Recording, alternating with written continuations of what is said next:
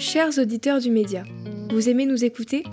Vous êtes la garantie de notre liberté et de notre indépendance et nous avons besoin de vous pour continuer. Devenez sociaux et abonnez-vous sur lemediatv.fr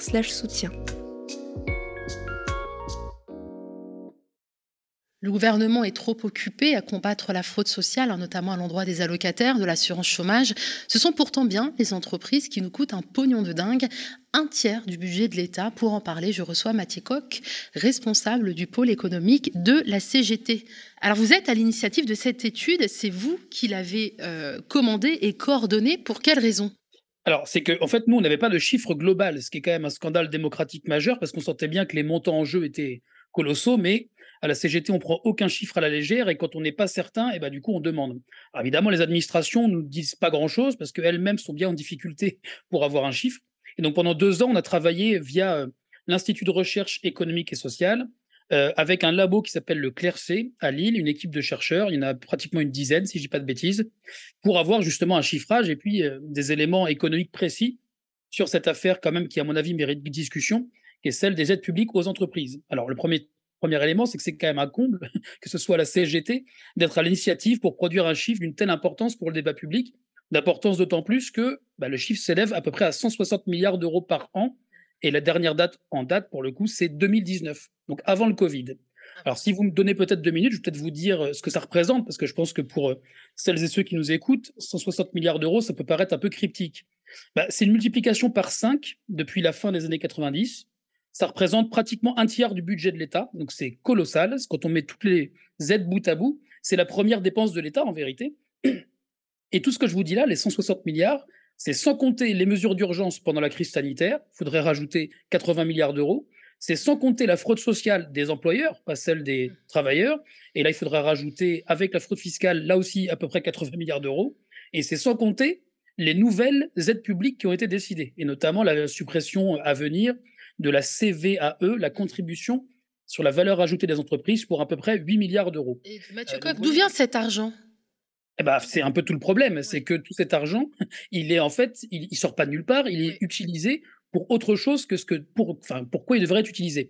En gros, l'essentiel de ces aides publiques, c'est ce qu'on appelle des dépenses fiscales ou des dépenses socio-fiscales. Ça veut dire que au lieu de donner directement aux entreprises, on dit je vous prélèverai moins. Donc en fait, toutes les baisses d'impôts, les baisses de cotisations compensées par l'État, c'est l'essentiel de ces aides publiques aux entreprises. Et puis, si on met peut-être quelques chiffres en face, je pense que ça donne aussi la mesure de ce qui se joue. Euh, on parle beaucoup des salaires aujourd'hui, évidemment, on se bat pour ça tous les jours à la CGT.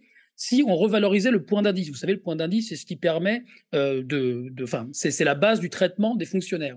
En gros, une augmentation d'un point du point d'indice, c'est 2 milliards d'euros pour tous les fonctionnaires. Donc, si on augmentait aujourd'hui le point d'indice de 10%, D'accord Ça coûterait sept fois moins cher que ce qu'on dépense tous les ans pour les entreprises. Le déficit des retraites, Olivier Dussopt a annoncé dans 10 ans qu'il serait d'à peu près 15 milliards d'euros. Bah, c'est 10% du total des aides publiques aux entreprises. Les aides publiques aux entreprises, c'est 6 fois le budget de l'enseignement supérieur. C'est deux fois le budget de l'éducation nationale. Et c'est 5 fois la dette des hôpitaux. Est-ce que vous commencez à comprendre de quel montant on parle C'est juste colossal. Oui, voilà, c'est ça, c'est que le déficit public enregistré pour l'année 2021 s'élève justement à 160 milliards d'euros. Alors, selon Mediapart, le, ministre, euh, le ministère des Finances n'a pas réagi à cette étude. Est-ce que vous attendez une prise de position ou est-ce que Macron va dire encore euh, je m'en fiche, je fais ce que je veux euh Vous connaissez bien l'expression Bien sûr. Je, je pense qu'ils savent très bien ce qu'ils font. Euh, évidemment qu'on attend une réaction, mais on attend surtout des explications. C'est un peu pour ça qu'on essaie de faire un peu de bruit autour de cette étude. C'est qu'il y a plusieurs choses en jeu là. Un montant aussi important, comment est-il possible que ce ne soit pas une des discussions prioritaires alors que Monsieur le ministre de l'économie nous explique qu'on est à l'euro près? C'est quand même quelque chose de totalement incompréhensible pour la majorité des Françaises et des Français. Et il va falloir commencer à rendre des comptes, je pense, un jour sur ces montants. Ce que ça veut dire concrètement, c'est que quand on veut mettre des moyens, finalement, on sait le faire. Ça fait des années qu'on nous explique qu'on n'a pas les moyens, que voilà, on, continue à nous l'expliquer, et pourtant, on est capable de déverser chaque année 160 milliards d'euros pour les entreprises.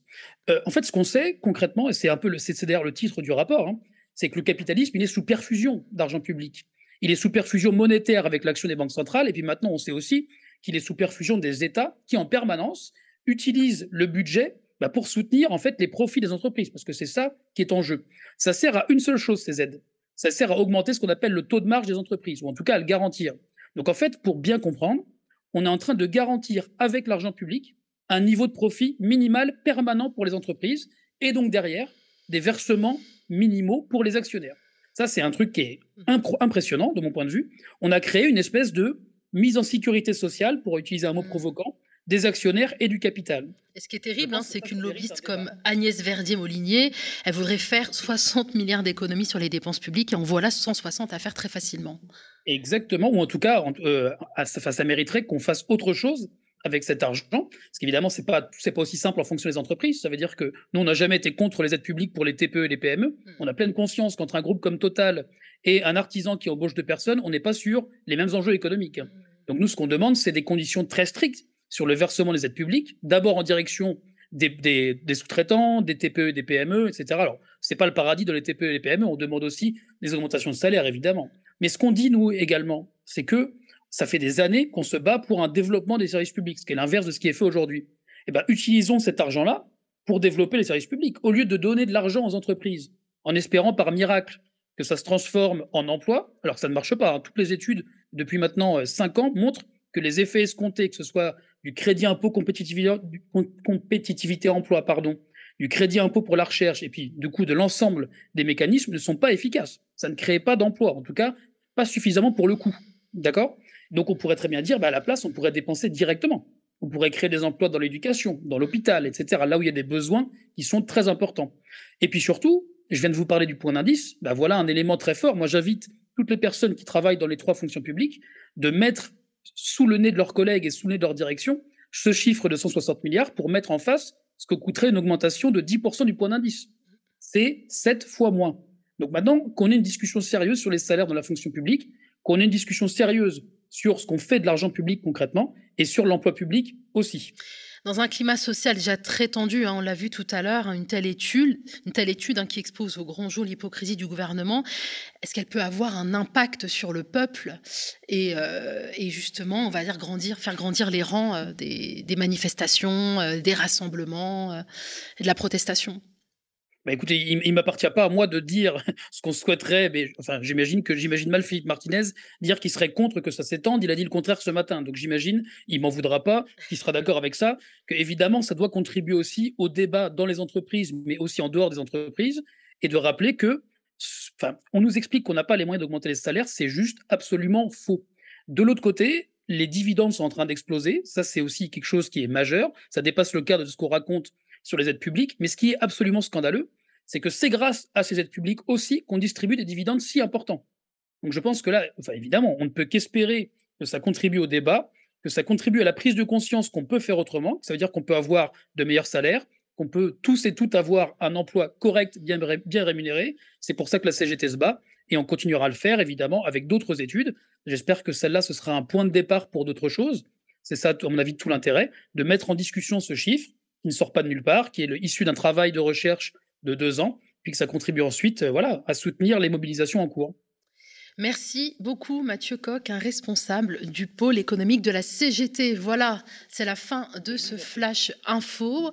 Euh, j'en profite hein, pour vous rappeler que le média ne peut compter que sur votre soutien, vos dons et vos abonnements. Si nous voulons débarquer sur les télés et venir installer notre discours au milieu des médias mainstream, il nous faut impérativement atteindre les 12 500 abonnés avant fin octobre, des abonnés payants, 5 euros par mois. Nous comptons sur vous et je vous donne rendez-vous pour notre prochain flash à 15h. À tout à l'heure.